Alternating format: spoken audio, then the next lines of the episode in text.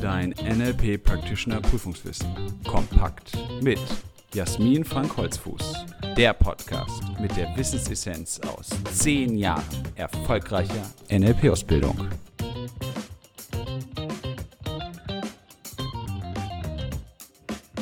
Herzlich willkommen zu einer weiteren Folge unseres NLP-Podcasts. Schön, dass du dabei bist. Heute geht es noch einmal um Strategien und für den oder die ein oder andere, die die letzte Folge nicht gehört haben sollte oder es ist schon länger her und die Erinnerung ein wenig verblasst, fasse ich noch mal ganz kurz zusammen, was in der letzten Folge, also in der Folge 1 zum Thema Strategien erläutert wurde. Strategien sind mentale Prozesse, die zu einem Ergebnis führen. In aller Regel laufen sie unbewusst ab, manchmal können dir solche Strategien auch bewusst sein.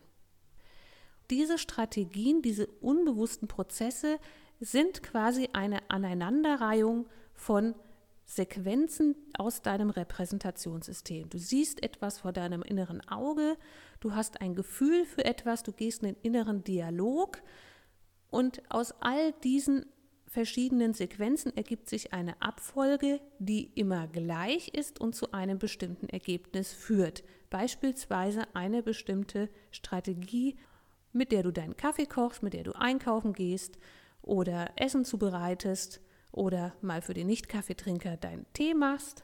Also es gibt für alles Mögliche in deinem Leben Strategien, die wendest du schon die ganze Zeit an und NLP hat ja das Ziel, deine Verhaltensflexibilität zu erhöhen. Und da liegt ja immer zugrunde erstmal bewusst werden, was machst du denn bisher?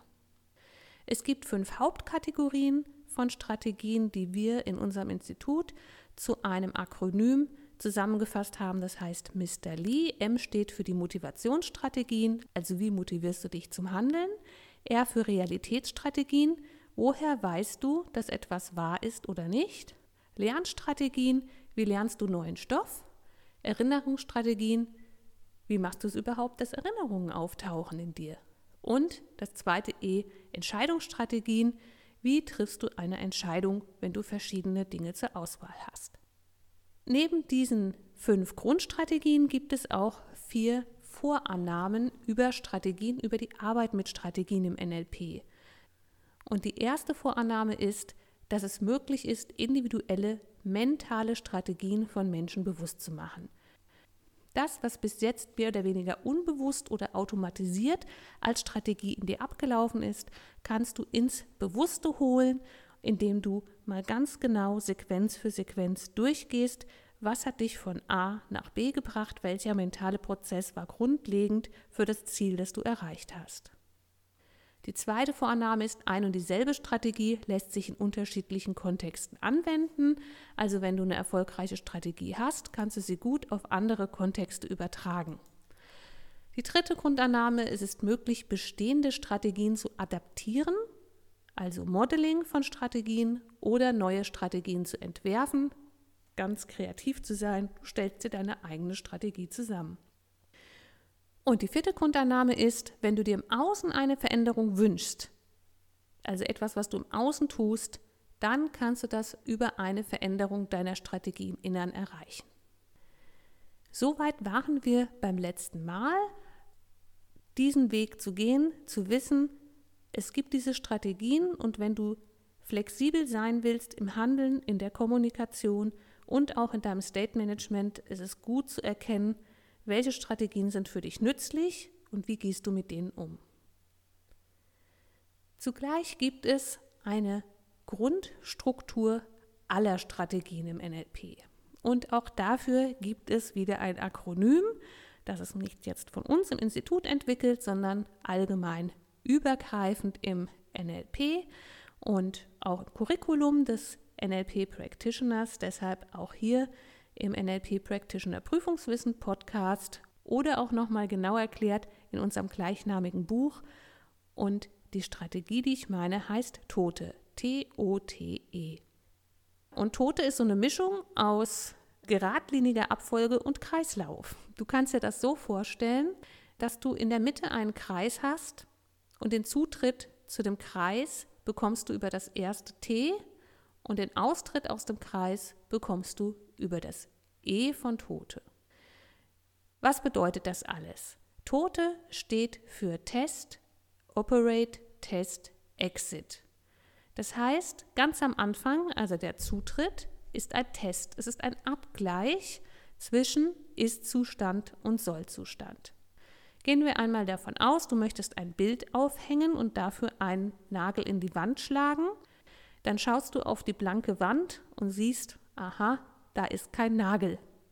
Das war der Test, der sogenannte Test, also das T im Tote-Modell. Und jetzt fängst du an, in den Kreis einzutreten und beginnst mit Operate. Du machst etwas, du legst los. Du nimmst den Nagel und schlägst ihn mit dem Hammer in die Wand. So, dann kommt der nächste Test. Ist er schon tief genug? Ist er vielleicht zu tief? Du probierst aus, du machst einen Test. Wenn er noch nicht tief genug ist, haust du noch mal ein bisschen mit dem Hammer darauf, operate, und dann machst du wieder einen Test. Ist er jetzt zu tief, nimmst du vielleicht eine Zange und ziehst ihn wieder ein bisschen heraus, also Test, operate, Test, operate, und das geht immer so weiter als Kreislauf, bis du nach einem Test sagst, oh super, jetzt passt's. Und dann Exit, raus aus dem Kreis. Also Test, Operate, Test, Exit ist die Grundstruktur jeder Strategie. Du hast einen Abgleich zwischen dem Ausgangspunkt, also wie ist es gerade, und deinem definierten Wunschzustand. In der letzten Folge hatte ich ja das Thema Kaffeekochstrategie angesprochen. Das heißt, wenn du morgens aufstehst, hast du einen Test und schaust auf deine leere Hand und siehst keine Kaffeetasse. Und dann fängst du an mit Operate Test, Operate Test. Gehst zu deiner Kaffeemaschine, füllst Pulver ein, lässt durchlaufen. Natürlich überprüfst du das bei dieser Strategie nicht dadurch, dass du permanent auf deine Hand schaust, ob da jetzt mittlerweile eine Kaffeetasse darin ist, aber im Kopf machst du es doch ein Stück weit. Denn du machst es ja so lange, bis der Exit kommt. Und dein Exit ist eben, wenn der Kaffee fertig trinkbar in deiner Hand, in deiner Kaffeetasse ist. Nicht schon, wenn er in der Kaffeekanne ist, wo er durchgelaufen ist, sondern dann, wenn du ihn wirklich in der Hand hältst und kannst ihn trinken. Dann ist Exit. Dann gehst du aus dem Kreislauf raus und sagst, hier ist er, jetzt trinke ich meinen Kaffee. Dann ist die Strategie abgeschlossen. Tote durchläufst du also im Innen und im Außen. Tote ist die Strategie, die abläuft, alles, was an Repräsentation inneren vor sich geht, aber auch was du im Außen machst. Du hast ja ein inneres Bild, dass der Nagel da in die Wand soll und dann legst du los. Und diese Strategie des Tote ist ganz, ganz wichtig, denn nach diesem Ablauf erledigst du nahezu alles in deinem Leben. Es gibt immer einen Soll-Ist-Abgleich, es gibt immer ein Ergebnis und dazwischen einen Prozess, in dem du das Ergebnis nach Möglichkeit erzielst. Exit kann im Übrigen auch dann erfolgen, wenn du merkst, mit Operate Test, Operate Test, Operate Test, du kommst nicht weiter. Dann kannst du aus dieser Handlungsschleife austreten und einen neuen Sollzustand erreichen oder ein anderes Prozedere für den bisher gewünschten Sollzustand. Das heißt nicht Test, Operate, Test, dass diese Schleife durchläuft und irgendwie zu einer Endlosschleife wird, in der man nur rauskommt, wenn man es geschafft hat, sondern es kann natürlich auch ein Strategiewechsel erfolgen oder ein neues Ziel gesetzt werden. Nichtsdestotrotz bleibt die Grundstruktur gleich. Um zu erkennen, wie diese Grundstruktur, das Tote, nun individuell bei dir auf deine Strukturen, auf deine Strategien, deine inneren Abläufe passt, gibt es im NLP eine Notation. Das heißt, es gibt eine ganz bestimmte Schreibweise, mit der du aufgliedern kannst, wie deine inneren Repräsentationen beschaffen sind und wie sie sich aneinander reihen. Diese Notation nun hier in diesem Podcast im Einzelnen durchzuexerzieren, ist etwas aufwendig und ich denke auch sehr abstrakt. Hier die Empfehlung, schau in die Unterlagen deines Instituts, bei uns sind sie in den Unterlagen umfangreich enthalten und sie sind natürlich auch im Buch enthalten. Und falls du es hast, ist das wieder eine Möglichkeit mehr für dich, mit allen Sinnen zu lernen, dass du eben visuell jetzt die Notation sehen kannst. Und ein Stück weit werde ich sie dir auch vorstellen. Allerdings nicht in der vollen Tiefe jetzt hier im Podcast. Dafür ist es etwas zu abstrakt. Du gliederst also deine Strategie auf, Schritt für Schritt, jeden einzelnen Abschnitt. Ein Beispiel ist, jemand sieht, dass der Mülleimer in der Küche übervoll ist, bekommt ein schlechtes Gefühl, stellt sich vor, wie die Küche oder die ganze Wohnung in ein paar Tagen oder Wochen aussehen wird, dann wie das riechen wird und dadurch verstärkt sich das negative Gefühl noch weiter. Ist der innere Grenzwert erreicht, wird die Person körperlich aktiv und trägt den Müll raus. Wie kann sowas notiert werden? Einmal nach den Repräsentationssystemen, das heißt, diese Strategie des Müllrausbringens wird aufgegliedert in die einzelnen Schritte und dann wird geschaut, welche Repräsentationssysteme spielen eine Rolle. WAKOK, visuell, auditiv, kinästhetisch, olfaktorisch, gustatorisch. Aber das ist nicht alles. Es wird auch darauf geachtet, in welcher Art und Weise wird repräsentiert. Ist das visuell Erlebte intern oder extern? Ist es also ein inneres Bild oder ist es ein externes Bild, also ein Bild im Außen? Ist das, was visualisiert wird, erinnert oder konstruiert? Und geht die Person auch mal in den inneren Dialog?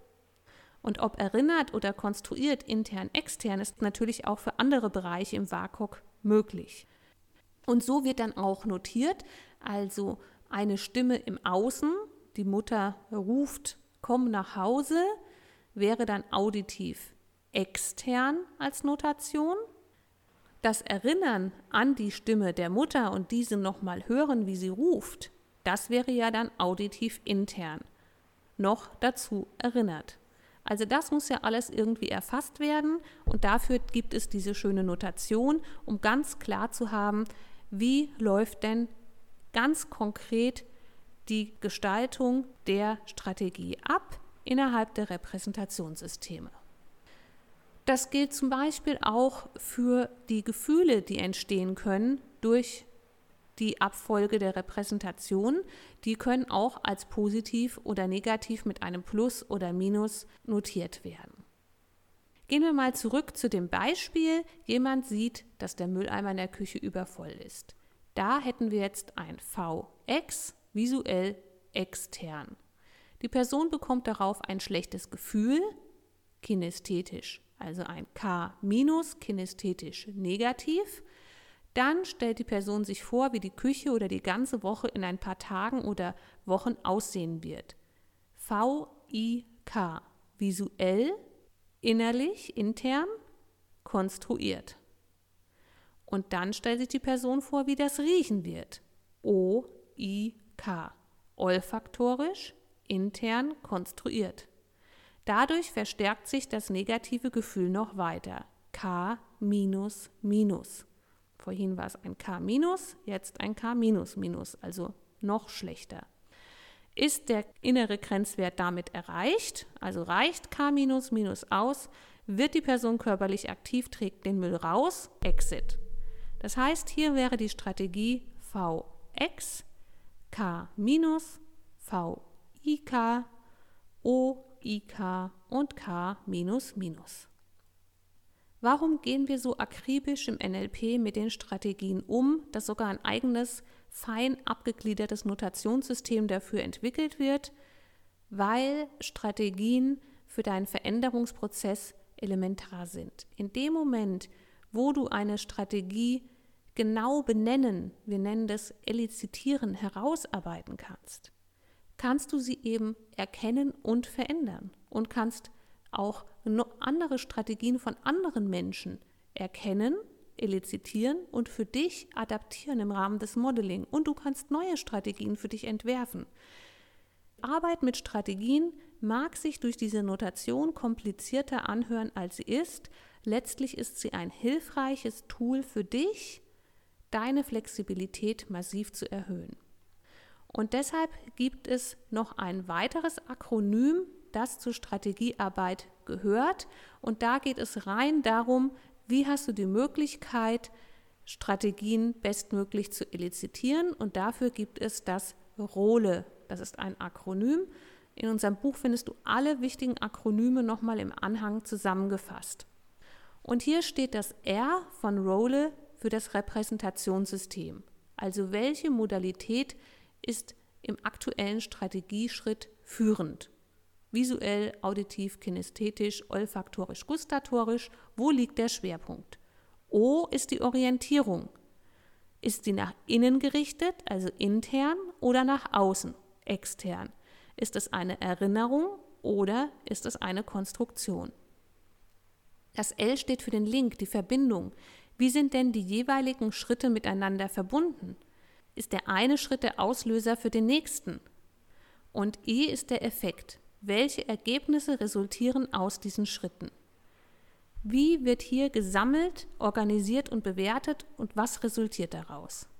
Also Role ist das Akronym, mit dem du bestmöglich auf deine Strategien schauen kannst und im Rahmen eines Coachings die Strategie eines Klienten herausarbeiten kannst und dann mit ihm gemeinsam bearbeiten kannst. Ich fasse jetzt noch einmal kurz zusammen, was wir in dieser Folge über die Strategien erarbeitet haben. Das Elementare ist eben das tote Modell, die Grundstruktur aller Strategien im NLP. Das Akronym TOTE steht für Test, Operate, Test, Exit.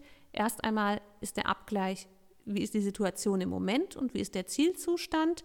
Dann passiert etwas, Operate. Dann wird immer wieder getestet, ist der Zielzustand erreicht und wenn er erreicht ist, eben der Austritt, Exit aus dieser Strategie, Ziel ist erreicht. Und diese Grundstruktur liegt sämtlichen Strategien zugrunde. Immer wenn es einen Ausgangspunkt gibt, an dem noch etwas fehlt, noch nicht vorhanden ist, ein Zielzustand gibt, an dem das dann sein soll und dazwischen ein Prozess stattfindet, dann kommt Tote zum Einsatz. Und erst wenn ein Abgleich da ist, der zu einem Exit führt, ist es abgeschlossen. Strategien finden im NLP ja im ursprünglichsten Sinne vor allen Dingen mental statt und das Elizitieren von Strategien dient der Fähigkeit, deine eigenen Strategien erkennen und verändern zu können und auch Strategien von anderen modellieren und in dein Leben aufnehmen zu können oder eben ganz neue Strategien entwickeln zu können. Und um vorhandene Strategien zu erkennen, braucht es eine große Sorgfalt, auch eine gewisse Zeitspanne, um Schritt für Schritt jede interne Repräsentation in ihren Facetten wahrzunehmen und zu notieren. Und für diese Notation gibt es bestimmte Zeichen für WAKOK, für erinnert, für konstruiert, für intern, extern, für positiv, negativ. Und mit so einer Notation kannst du deine eigene Strategie oder die Strategie einer anderen Person erfassen und genauestens darlegen, damit du dann die Möglichkeit hast, auch zu erkennen, an welchen Punkten möchtest du sie denn verändern an welchen Punkten möchtest du zum Beispiel die Submodalitäten verändern? Möchtest du vielleicht gar das ganze Repräsentationssystem verändern? Möchtest du von konstruiert vielleicht weggehen und sagen, okay, ich erinnere mich lieber erstmal, wie war es denn tatsächlich? Also wo ist der Punkt, an dem du deine Strategie verändern möchtest? Und um diesen Punkt zu finden, brauchst du eben eine möglichst genaue Aufzeichnung. Bei dieser Aufzeichnung kann dir das Role-Modell helfen. Das Role-Modell ist Repräsentationssystem, Orientierung, Link und Effekt. Das heißt, in welchem Repräsentationssystem findet die Strategie gerade statt? Wie ist die Orientierung intern, extern? Wie ist der Link? Also wie hängt ein Schritt mit dem nächsten zusammen? Und welchen Effekt hat das Ganze? Zu guter Letzt möchte ich noch auf einen ganz wichtigen Bestandteil eingehen, der für die Strategien ausschlaggebend ist. Und zwar haben auch die Strategien sogenannte Wohlgeformtheitskriterien. Wohlgeformtheitskriterien, um ineffektive Strategien zu verändern und effektive Strategien zu erschaffen. Strategien sollten ein sensorisch definiertes Ziel haben, das heißt mit den Sinnen erlebbar, spürbar, sichtbar, hörbares Ziel. Es sollte alle Hauptrepräsentationssysteme beinhalten, das heißt von WAKOK VAK. Sie sollte visuelle, auditive und kinästhetische Anteile enthalten. Sie sollte keine Endlosschleife haben, sondern einen Entscheidungspunkt, mit dem es zum Exit kommen kann, damit eine Strategie eben nicht endlos läuft, sondern einen ganz klaren Punkt hat, wo eine Entscheidung gefallen ist, wo quasi der Soll-Ist-Abgleich möglich ist und ein Exit da ist und aus dieser Schleife ausgetreten werden kann. Und nach Möglichkeit sollte eine externe Überprüfung möglich sein, ob das beabsichtigte Ziel überhaupt erreicht wird. Und damit hast du jetzt alle Grundlagen, die die Strategiearbeit im NLP ausmacht. Du hast die Wohlgeformtheit-Kriterien, du hast die Grundannahme für Strategien, du hast die wichtigsten Strategien, die wir in der ersten Folge besprochen haben. Du hast die Möglichkeit, Strategien zu elizitieren und damit einhergehend zu verändern. Und in der nächsten Folge möchte ich dir noch eine Strategie vorstellen, die von einem ganz berühmten Mann entwickelt wurde und die uns nach Hollywood führt. Bis dahin bedanke ich mich bei dir, dass du heute dabei warst und ich wünsche dir bis zum nächsten Mal viel Spaß mit dem Lernen und Leben mit NLP. Willst du noch mehr wissen? Mach dich schlau mit unserer Wissenssammlung auf www.nlp-ausbildung-holzfuß.de oder lies unser Buch Das NLP Practitioner Prüfungswissen kompakt. Es enthält alles, was du für eine sichere und erfolgreiche Prüfungsvorbereitung brauchst. Bis zur nächsten Podcast-Folge mit Jasmin Frank Holzfuß. Eine gute Zeit mit NLP.